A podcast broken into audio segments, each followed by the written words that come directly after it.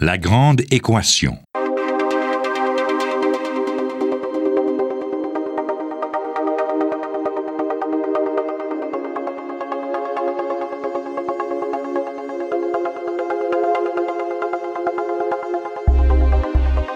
Ici Normand Mousseau, bienvenue à La Grande Équation, une émission qui vous offre un regard sans prétention sur le monde de la science. Aujourd'hui, nous allons parler des terres rares, des matériaux qui ne sont ni terres ni rares, mais qui représentent vraiment un enjeu mondial extrêmement important, bien qu'on en parle assez peu. À moins que vous soyez vraiment un fanatique de l'industrie minière ou que vous suiviez les questions d'électronique de très près, il est à peu près certain que l'expression terre rare ne vous dise pas grand-chose. Ah, vous vous rappelez peut-être qu'on a mentionné euh, ces ces éléments dans votre cours de chimie, peut-être au secondaire ou au cégep, ou peut-être l'avez-vous aperçu ces derniers temps dans la page financière de votre quotidien préféré. Car les éléments chimiques qui composent les terres rares ont acquis depuis 30 ans vraiment une importance extrêmement vitale pour l'industrie de l'électronique et l'industrie euh, de haute technologie. Et on assiste aujourd'hui à un grand jeu stratégique à leur sujet. C'est un jeu qui mêle à la fois science et économie, qui mêle énergie et industrie du divertissement et militaire, et qui rassemble ainsi tous les ingrédients nécessaires pour faire une bonne histoire, une histoire que je vais essayer de vous raconter aujourd'hui.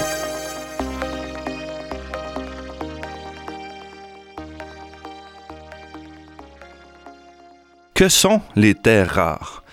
Je l'ai dit, ce ne sont ni des terres ni rares, mais en fait, c'est une famille d'éléments chimiques, des métaux, qui contiennent, quand on prend le tableau périodique dans la troisième colonne, donc on trouve tout d'abord euh, la troisième rangée, le scandium, qui est coincé entre le calcium et le titane. Ensuite, on a l'yttrium, qui lui est déjà placé entre des métaux qu'on connaît beaucoup moins, tels que le strontium et le zirconium. Et finalement, quand on descend, on arrive à ce qu'on appelle la famille des lanthanides, qui inclut, et je vais le dire qu'une seule fois dans l'émission, donc le lantane, le cérium, le prazoïdium, le néodyme, le prométhium, le samarium, l'europium, le gadolinium, le terbium, le dysprosium, le holmium, l'herbium, le thulium, l'iterbium et le lutécium. Ouf, quelle, euh, quelle liste de mots euh, dont on n'a jamais entendu parler et dont vous n'entendrez pas parler beaucoup dans l'avenir comme tel, sauf sous le nom, comme je disais, terres rares. Terres rares, pourquoi? Parce que euh, on les trouve essentiellement sous forme d'oxydes. Donc, les oxydes de métaux, on a tendance, on les appelait euh, il y a deux siècles des terres. Et aussi parce qu'on les a trouvés dans des minerais initialement assez rares en Suède. Et on pensait donc que ces métaux-là n'étaient pas très communs. Or, c'est faux. Il faut savoir que les terres rares sont très communes et en fait le cérium, par exemple, qui est dans la famille des lanthanides, est le 25e métal le plus abondant sur la planète. Il se place entre le cuivre et l'étain. Donc, euh, vous voyez qu'on n'a pas besoin de s'en faire. Il y a beaucoup de ces métaux-là. Avant de commencer notre histoire sur les terres rares, il serait bon de faire un détour sur l'histoire de la métallurgie pour qu'on comprenne un peu mieux où se placent les terres rares dans la, grande histoire du développement de la métallurgie. On exploite les métaux depuis très longtemps. 9000 ans avant Jésus-Christ, déjà, euh, on travaillait le cuivre, l'or et l'argent.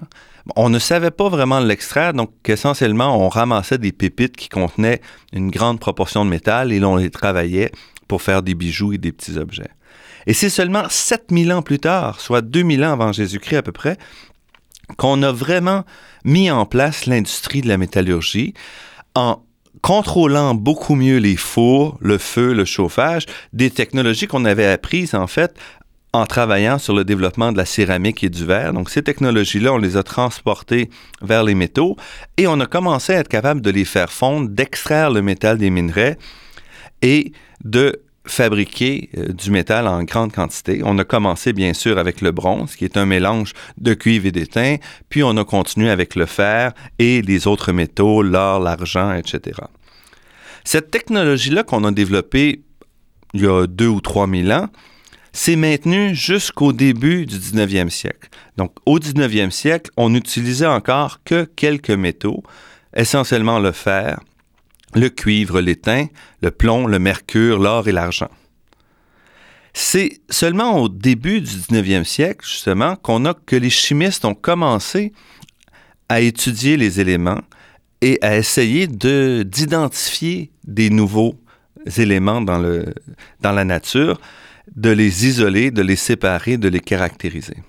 Et avec tout ce travail qu'on a fait au 19e siècle, qui nous a permis grosso modo de remplir le tableau périodique de Mendeleev, on s'est retrouvé au début du 20e siècle à étendre considérablement le nombre de métaux qu'on utilisait dans l'industrie.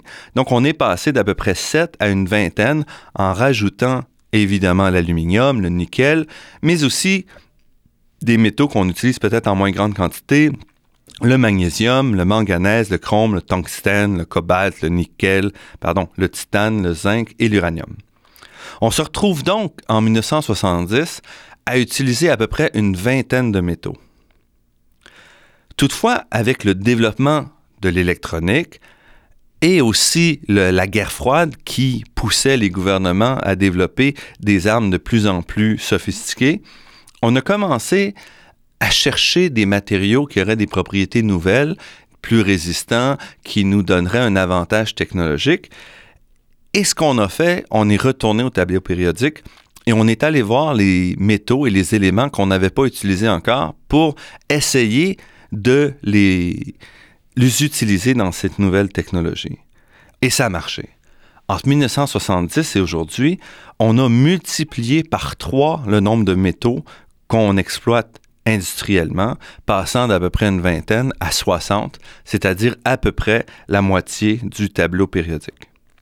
Et c'est intéressant de voir que les recherches, à partir de 1800 à peu près, sur les nouveaux éléments, n'auront servi que 150 ans plus tard, quand on aura, euh, quand on se sera intéressé à ces éléments-là et qu'on les aura euh, incorporés dans des procédés industriels de masse.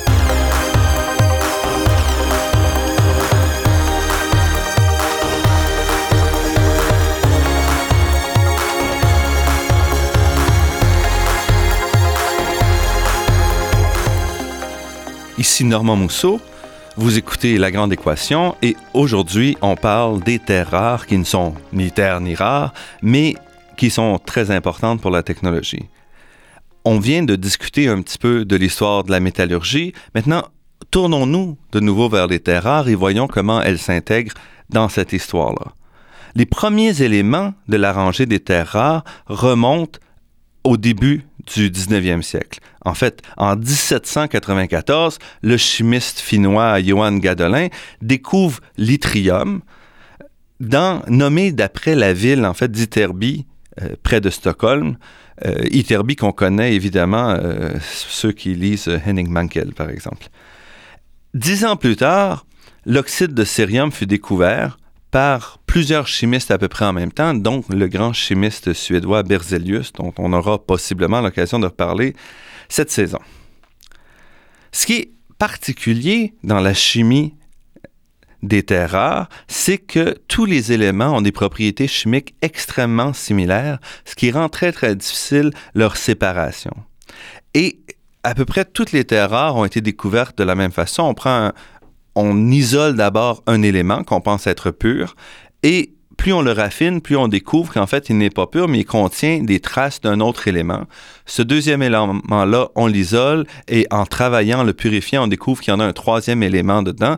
Et c'est comme ça qu'on procède pour découvrir tous les éléments de la, famille des terres rares. Et entre 1840 et 1880, donc, on se lance dans la découverte des éléments partout, incluant des terres rares, et on découvre à peu près six ou sept de ces terres rares, euh, en plus des, deux ou trois dont que j'avais déjà mentionné. On pense que c'est fini, et c'est seulement six ans plus tard, en 1886, qu'on recommence en découvrant un nouveau métal en purifiant euh, une des terres rares qu'on avait à notre disposition, et ça relance une grande finale sur 20 ans qui, elle, va donc euh, nettoyer complètement le sujet des terres rares. Une finale qui aboutit en 1907 avec la découverte par le chimiste Georges Urbain, qui est professeur à la Sorbonne, euh, de d'un nouveau métaux qui est extrait de l'iterbium et qu'il va appeler le lutécium, évidemment en honneur de sa ville natale, Paris. Donc, cette course-là fut très dure. Il y avait au moins deux autres groupes de chimistes aux États-Unis et en Allemagne qui ont obtenu les résultats dans quelques mois plus tard seulement. Avec la découverte de Georges Urbain, on avait donc les 17 éléments qui représentent les euh, terres rares. Et ces terres rares-là ont contribué à un certain nombre de percées, à la fois du côté des méthodologies, du côté fondamental de notre compréhension de la chimie, de la structure des éléments et du côté technologique, évidemment. Donc, je voudrais parler un peu de ces trois éléments-là, euh, un après l'autre. Du côté méthodologique, je l'ai déjà dit, les terres sont extrêmement difficiles à séparer. Il a donc fallu développer des technologies particulières et vraiment travailler avec les méthodes de pointe pour être capable d'isoler et de purifier et d'identifier de nouveaux éléments. Une des techniques les plus utiles vers la fin euh, du 19e siècle fut la chromatographie, qui, elle, permet de séparer les éléments en faible quantité toutefois. Donc, on n'était pas capable de produire des quantités de manière euh, suffisante pour faire une application, mais on pouvait au moins les isoler. Et en fait, ça a été très long pour qu'on soit capable d'isoler en grande quantité les terres rares, et c'est seulement en 1949, donc il y a 70 ans à peu près, que les Américains Tompkins et Spedding ont réussi l'exploit d'isoler 300 grammes d'ytterbium, 15 grammes de lutécium et 15 grammes de thallium, ce qui représentait vraiment un exploit remarquable qui a lancé au cours de la décennie suivante un développement industriel où on a mis en pratique à plus grande échelle ces développements-là et sur lesquels on s'est appuyé pour être capable de commencer à produire les terres rares en quantité suffisante pour qu'on puisse les utiliser dans l'industrie. La deuxième avancée des terres rares fut une avancée fondamentale qui, elle aussi, s'est étendue sur plusieurs dizaines d'années. Quand on a commencé à découvrir les terres rares, on n'avait pas encore même de structure pour organiser les éléments chimiques. Et c'est seulement en 1869 que Mendeleev propose son célèbre tableau périodique qui met de l'ordre dans tous les éléments et qui les regroupe par famille, par série, etc. Le problème, c'est qu'on ne savait pas vraiment où mettre tous ces lanthanides qu'on découvrait un après l'autre et qui se ressemblaient énormément. Donc, dans un premier temps, ce qu'on a fait, c'est qu'on les a rassemblés et on a dit, c'est on va le considérer comme un méta-élément, tous ces éléments-là, et on va les mettre dans une seule case, ce qui était évidemment pas très satisfaisant. Et il a fallu attendre en fait le développement de la théorie atomique de Bohr en 1913 et celui de la mécanique quantique dans les années 1920 pour qu'on puisse vraiment comprendre où on devait placer ces atomes-là, parce qu'on avait maintenant une bonne image, une bonne compréhension de la structure atomique, des noyaux qui, sont composés de neutrons et de protons, des électrons qui gravitent autour. Donc, on pouvait maintenant vraiment avoir euh, une image fine qui séparait bien les différents éléments et placer ainsi les lanthanides dans le tableau périodique. Donc, ils ont un peu flotté pendant une soixantaine d'années avant d'être intégrés correctement dans la chimie, dans notre euh, image complète de la chimie. Et le troisième élément où ils ont contribué, c'est du côté technologique. Les terres rares ont été utilisées assez rapidement d'un point de vue technologique. En 1884, en fait, le chimiste allemand Karl Auer a découvert que certains mélanges de terres rares euh, peuvent briller très fortement lorsqu'on les chauffe avec, euh, dans un bec Bunsen, par exemple. Donc, pour bénéficier, pour utiliser cette découverte-là et essentiellement créer une lumière beaucoup plus brillante, euh, il invente le manchon à incandescence. Qu'est-ce que c'est? C'est un tissu euh, tissé pas très serré, ininflammable, qu'il imprègne avec un mélange de thorium à 99% Le thorium n'est pas une terre rare, c'est un actinide, euh, mais ce qui joue un rôle essentiel, c'est l'oxyde de cérium qu'on met à 1% et qui permet donc d'obtenir une belle lumière blanche et brillante.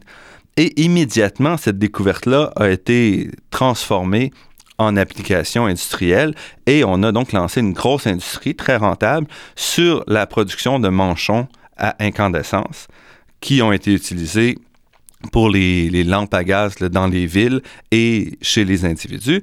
Des lampes à gaz qui sont restées peut-être jusqu'au milieu, euh, jusqu'en 1930, 1940, et qui ont presque complètement disparu aujourd'hui avec évidemment toutes les, les sources de, lumière électrique. Sauf pour quelques applications comme les lampes de camping, par exemple, les lampes à gaz de camping, où on retrouve encore ces manchons.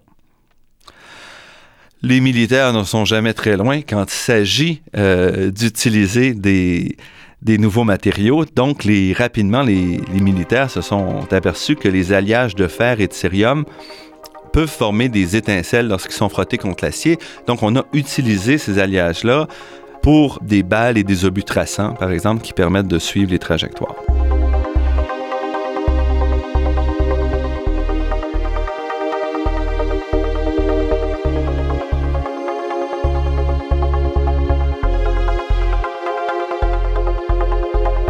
Ici Normand Mousseau, vous êtes à la Grande Équation et on parle aujourd'hui des terres rares. Après avoir un peu expliqué l'historique des terres rares, il est bon d'arriver et de voir où on en est aujourd'hui dans cette exploitation-là. On a vu qu'en 1949, c'était un tour de force de produire 300 grammes d'un élément particulier. L'an dernier, nous en avons consommé environ 150 000 tonnes c'est-à-dire euh, l'équivalent d'à peu près 8 piscines olympiques en termes de volume. Donc, on est passé évidemment de 300 grammes à 150 000 tonnes en développant des procédés industriels complexes qui nous permettent euh, de faire cette production-là. Malgré cette grande production, la croissance des besoins est importante et on augmente la production de 10 à 20% par année, c'est-à-dire qu'on va à peu près doubler la production et la demande en 7 ans. Pendant longtemps, quand on a commencé à développer les applications des terres rares dans les années 1970-80, c'était les États-Unis qui dominaient la production, ce qui n'est pas très surprenant parce que, étant également la, nation qui poussait le plus les développements technologiques et le militaire, donc euh, il y avait un lien très fort entre les terres rares et cette production-là. À partir de 1985, toutefois, la Chine commence à prendre le relais avec une production moins chère, une production plus fine aussi, plus euh, où on produit des éléments plus purs et commence à inonder le marché, ce qui fait que 10 ou 12 ans plus tard, les dernières mines utilisées aux États-Unis sont fermées et 97% de la production des terres rares est faite par la Chine. Pourquoi est-ce que c'est le cas? Parce que d'abord, l'exploitation des terres rares est complexe elle est très coûteuse en main-d'œuvre et elle génère aussi des rejets très polluants. Donc, pour arriver à séparer des éléments chimiques qui se ressemblent tellement, il faut énormément d'étapes, de bains euh, d'acide, etc. Donc, on parle, par exemple, pour vraiment séparer tous les, les 17, les 15 lanthanides et les 17 terras, jusqu'à 1500 opérations qu'on doit faire une après l'autre pour être capable de bien nettoyer et séparer ces, ces éléments-là. Donc, le coût n'est pas vraiment de l'extraction. En fait, on peut acheter le mélange non euh, purifié, non isolé pour 10 euh, dollars par kilo, donc presque rien. Mais c'est vraiment au niveau de la séparation que ça joue.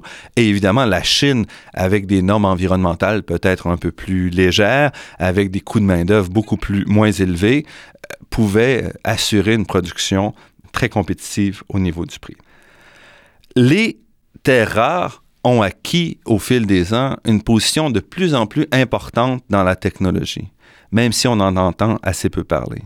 Peut-être un des plus gros domaines où on utilise les terres rares, c'est dans les batteries. Donc, euh, le développement au début des années 80 de la batterie nickel-hydrure métallique a fait en sorte qu'on a augmenté énormément les besoins en lantane parce que l'électrode négative de cette batterie-là et de format contient un atome de lantane pour cinq atomes de nickel. Donc, euh, même dans une voiture comme la Prius, par exemple, on va avoir besoin de plusieurs kilogrammes de lantane pour être capable de fournir les bonnes batteries. À peu près en même temps, en 1982, c'est le tour de General Motors de développer un nouveau composé à base de néodyme qui permet de faire les meilleurs aimants permanents sur la planète. Donc, c'est un, alliage de néodyme fer-bore qui est encore, euh, qui n'a pas de compétiteur encore aujourd'hui, donc qui est, inégalé et qui permet donc, parce que les, les, les aimants sont plus forts, de faire des moteurs plus petits et plus performants. Et ces moteurs-là sont essentiels pour les éoliennes, par exemple, dans une éolienne de taille d'à peu près moyenne, de 2, 2 mégawatts, on aura plusieurs centaines de kilogrammes de néodyme dans les moteurs. Donc, on a besoin d'énormément de, ces produits. Et ça n'arrête pas, on en a besoin pour les substances en substances phosphorescentes pour les ampoules à faible consommation. On les utilise aussi pour le stockage d'informations, pour la génération de lasers, des lasers qu'on utilise un peu partout. Et donc, les terres rares sont très utiles. On se retrouve aujourd'hui dans, un dans, une situation de, monopole par la Chine et un monopole qui a fait un peu branler euh, la planète euh, il n'y a pas très longtemps lorsque la Chine a annoncé en, en octobre 2010 qu'elle mettait un embargo sur l'exportation de ces terres rares vers le Japon interdisant au Japon de pouvoir euh, développer les produits à base de terres rares. Cet embargo a littéralement réveillé la planète. On a lancé vers 2010 une chasse à l'ouverture de nouvelles mines à travers la planète. On s'est retourné évidemment vers la Californie, de Mountain Pass, où on avait une mine de production dans les années 80 et qu'on veut remettre en production. La production devrait euh, d'ailleurs, commencer bientôt. L'Australie aussi s'est mis de la partie, avec également des mines qui devraient être en activité bientôt.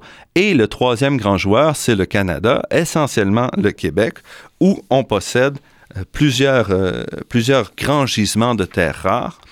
Donc déjà présentement, il y a deux compagnies qui sont en train de développer des projets. On a Questra Minerals qui travaille dans la région du lac Étrange, euh, dans le nord-est du Québec, près de la frontière du Labrador. On a aussi la compagnie Géoméga à Lebel-sur-Quévillon en Abitibi-Témiscamingue et une demi-douzaine d'autres compagnies qui sont en phase de développement. Évidemment, on n'est pas encore en production parce que c'est pas tout d'extraire le minerai, il faut aussi transformer et ça, ça demande des usines très importantes. Malgré tous ces efforts, on estime que la production de ces mines-là, dans Californie, en Australie, au, au Québec, ne devrait pas dépasser à peu près 30% de la production de la Chine. Donc, on peut s'attendre que pour les prochaines années, on ait des tensions encore très importantes sur le, sur le, marché des terres rares et que ça puisse même poser des problèmes importants au niveau de la technologie. Une technologie qu'on essaie d'élargir, donc on est en train d'essayer de développer des technologies qui seraient moins demandantes en terres rares, mais ça va prendre du temps et on risque de vivre peut-être une certaine tension sur le marché international. Donc en conclusion, on a vu que les terres rares sont des, métaux qui sont pas rare du tout, mais dont la grande difficulté est vraiment de les extraire et de les purifier. Et ça, ça coûte cher, c'est polluant et il nous faut des, bonnes technologies. Et pour le moment, seulement la Chine est en position de fournir tout ça à un prix euh, compétitif. Les quantités qu'on produit dans le monde sont relativement faibles, 150 000 tonnes seulement, c'est-à-dire à peu près 20 grammes par habitant. Malgré tout, ces 20 grammes-là ont des rôles euh, très importants dans toutes sortes d'industries. La croissance rapide qu'on prévoit au cours des prochaines années et qui est essentielle si on veut développer l'industrie verte, c'est-à-dire les voitures renouvelables, euh, les éoliennes, etc., dépendent énormément de l'accès aux terres rares. Donc, on risque de voir en fait un ralentissement de ce développement-là associé avec un manque de production. Le Québec est placé pour être capable en fait de contribuer à lever cette, euh, cette limite-là. Par contre, il va falloir se développer de manière intelligente, s'assurer qu'une partie de la purification de ces éléments-là soit faite au Québec, parce que c'est là que sont les emplois, c'est là qu'est la haute technologie, et il va falloir faire ça proprement, et c'est pas facile, parce que les résidus miniers contiennent souvent des résidus, euh, euh, des résidus radioactifs, et donc il va falloir traiter ça correctement, mais on a certainement une chance de faire quelque chose. Et malgré des travaux sur les alternatives, on n'a pas encore de choix. Il va donc falloir garder un œil ouvert sur les terres rares. J'espère que cette émission vous aura permis de mieux comprendre un peu l'enjeu de, euh, ces métaux-là et de pouvoir suivre euh, plus à même les nouvelles à mesure qu'elles vont se dérouler dans le domaine.